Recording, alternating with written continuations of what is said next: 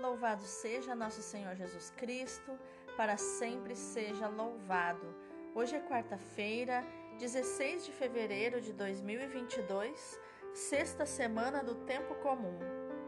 Santo Onésimo, rogai por nós.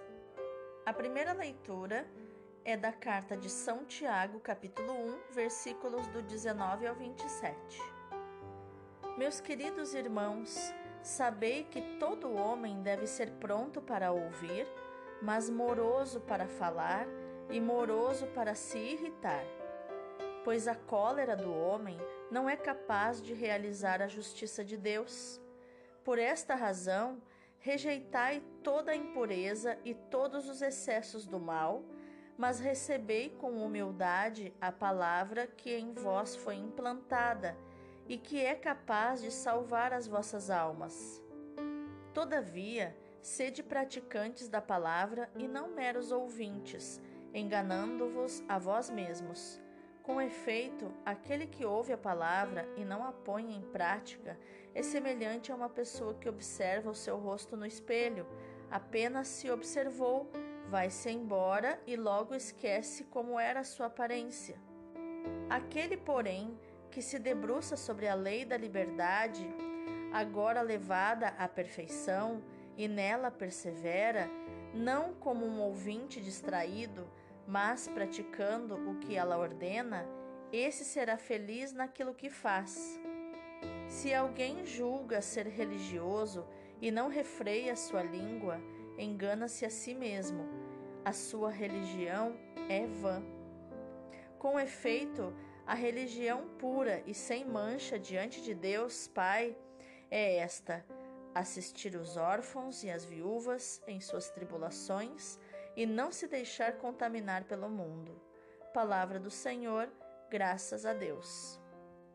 O salmo de hoje é o 14. Senhor, quem morará em vosso monte santo? É aquele que caminha sem pecado e pratica a justiça fielmente, que pensa a verdade no seu íntimo e não solta em calúnia sua língua, que em nada prejudica o seu irmão, nem cobre de insultos seu vizinho, que não dá valor algum ao homem ímpio, mas honra os que respeitam o Senhor. Não empresta o seu dinheiro com usura, nem se deixa subornar contra o inocente jamais vacilará quem vive assim. Senhor, quem morará em vosso Monte Santo? O evangelho de hoje é Marcos capítulo 8, versículos do 22 ao 26. Naquele tempo, Jesus e seus discípulos chegaram a Betsaida. Algumas pessoas trouxeram-lhe um cego e pediram a Jesus que tocasse nele. Jesus pegou o cego pela mão, levou-o para fora do povoado, cuspiu nos olhos dele, pôs as mãos sobre ele e perguntou: Estás vendo alguma coisa? O homem levantou os olhos e disse: Estou vendo os homens. Eles parecem árvores que andam. Então Jesus voltou a pôr as mãos sobre os olhos dele e ele passou a enxergar claramente. Ficou curado e enxergava todas as coisas com nitidez. Jesus mandou o homem ir para casa e lhe disse: Não entres no povoado. Palavra da salvação, glória a vós, Senhor. Então, quais os ensinamentos de inteligência emocional e espiritual nós podemos encontrar nos textos de hoje? A primeira leitura nos mostra que para receber com eficácia a palavra de Deus ou qualquer outro dom, é preciso uma disposição reta, com capacidade de escuta, auto, autocontrole da língua e dos impulsos do coração que levam ao exibicionismo, ao aborrecimento ou à indignação, à irritação, à raiva, à ira, o ódio. É preciso cultivar a moderação a ira do ser humano não realiza a justiça de Deus, ou seja, o que lhe agrada, o que Deus aprova. O que salva é o acolhimento dócil da palavra, ou seja, do Evangelho semeado no coração dos crentes pela pregação. Essa palavra, para ser eficaz, deve ser permanentemente atualizada e aplicada a situações e relações concretas da vida. A fé deve levar à ação e caracterizar a ação. Se não for assim, a fé torna-se inútil. De nada serve olhar-se no espelho se não se limparem as manchas observadas no rosto por meio do espelho. Do mesmo modo, a palavra torna-se inútil se não se traduzir em ação. A observância da lei cristã é caminho de felicidade porque é a lei perfeita que gera liberdade e não estrangula o homem. Mais ainda, a observância da lei se manifesta nos gestos de bondade para com os necessitados e no esforço para levar uma vida pura neste mundo contaminado e secularizado. Já no Evangelho, nós vemos a cura do cego de Betsaida, propositadamente colocada por Marcos num contexto onde se fala da cegueira dos fariseus e dos discípulos. E ela então fecha a sessão dos pães. Jesus, mais uma vez, usa a linguagem do tato, a linguagem sinestésica, do contato, do toque físico, mas não da maneira dos magos que existiam na época, dos feiticeiros, mas para que a pessoa que recebe o prodígio esteja consciente do que se passa, porque afinal ele era cego, ele não sabia o que estava acontecendo. O milagre se realiza em dois tempos.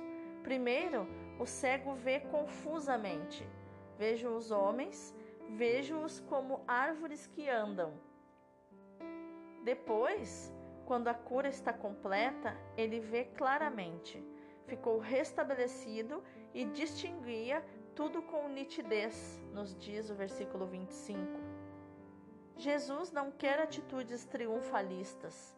Por isso, ao despedir o cego curado, recomenda-lhe que não entre na aldeia. O verdadeiro crente crê nos milagres e não por causa dos milagres. Os milagres vêm depois da fé, de tal modo que, se não há fé, ou se ela é fraca, nem sequer acontecem milagres. Além disso, os milagres nunca são enquadrados numa cristologia ou eclesiologia triunfalista. São testemunhos da vinda do Messias que hão de ser contados de modo discreto por aqueles que os receberam. De qualquer modo, Marcos insiste na reserva messiânica. Jesus se reserva o máximo possível em silêncio, em segredo. Os crentes não têm que medir forças com os não crentes. Por um lado, podem perfeitamente admitir que muitos prodígios foram feitos de simples forças naturais desconhecidas pela razão humana. Por outro lado, estão conscientes de que a sua fé não vem dos milagres, mas que os milagres a pressupõem. Mas também têm todo o direito de pressupor que certos acontecimentos são verdadeiros prodígios pois creem na força sobrenatural de Deus, embora não a possam demonstrar racionalmente. Tiago nos dá um conselho muito simples e claro, mas muito prático e útil. Cada um seja pronto para ouvir, lento para falar e lento para se irar.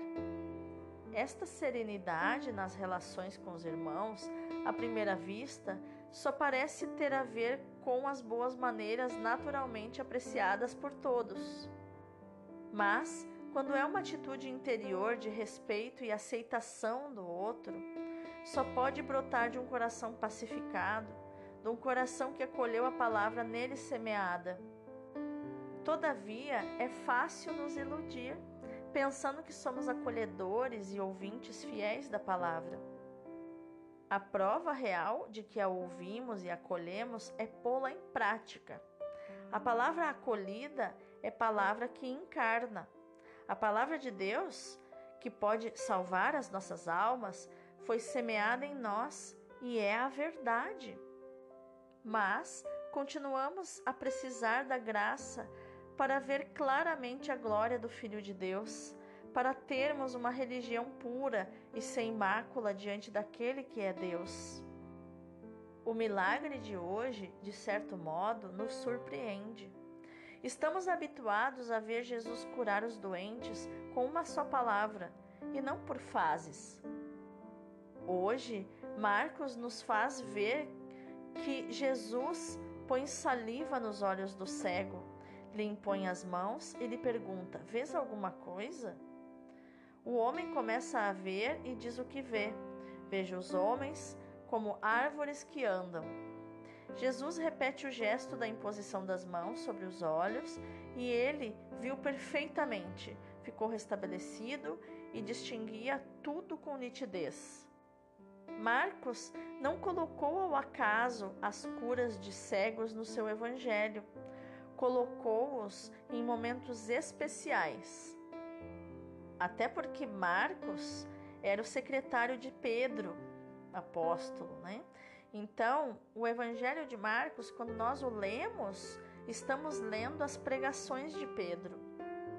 O milagre que hoje escutamos vem imediatamente antes do episódio de Cesareia de Filipe, onde Jesus pede aos discípulos que declarem quem ele é. A outra cura de um cego encontra-se no fim do caminho para Jerusalém, antes do grande mistério da paixão de Jesus. Jesus quer levar os discípulos a compreender que para terem a luz precisam de uma intervenção dele. Só quem é tocado por Jesus pode compreender quem ele é. Nós só podemos compreender essas coisas por revelação do Espírito Santo. Só uma graça especial de Jesus permite entrar no mistério da sua paixão, o mistério da cruz. Nós só podemos entender a cruz de Cristo por revelação do Espírito, direto no nosso espírito. Resumindo, os discípulos precisavam entrar em contato com a humanidade de Jesus. Ele quis servir-se do seu corpo humano para realizar a obra de Deus.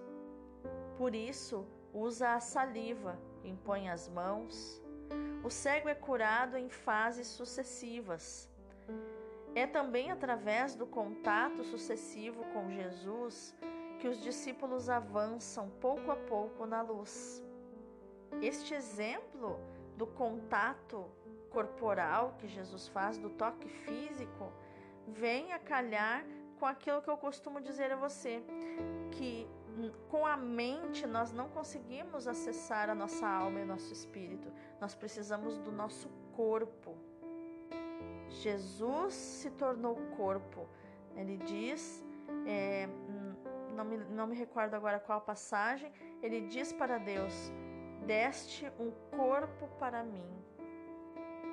Para sermos iluminados, precisamos do contato com Jesus e aceitar que a iluminação aconteça por etapas. E essa iluminação é diferente do que os sábios orientais é, convidam, né, uma iluminação interior, como se eles fossem su seres superiores a nós. Não. A iluminação de Jesus, Jesus diz: Eu sou a luz do mundo. Ele não é, ele não convida a uma luz, uma iluminação interior. Ele é a própria luz do mundo e nos convida a nós também sermos luzes para o mundo. E como tudo isso é importante para a nossa caminhada de fé. Vivemos na era do digital e queremos tudo depressa e de uma só vez. Mas não é essa a pedagogia de Deus, como verificamos nas autobiografias dos santos.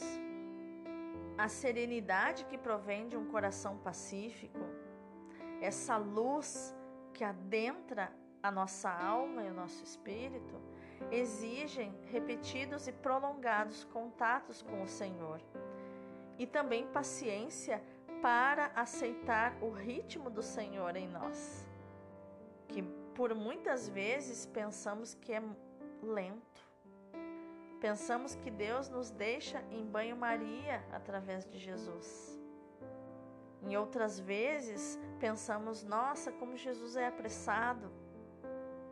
Enfim, se pusermos em prática a palavra com a ajuda do Espírito Santo, experimentaremos uma profunda serenidade interior. Seremos criaturas de paz, de alegria, de bondade, de mansidão.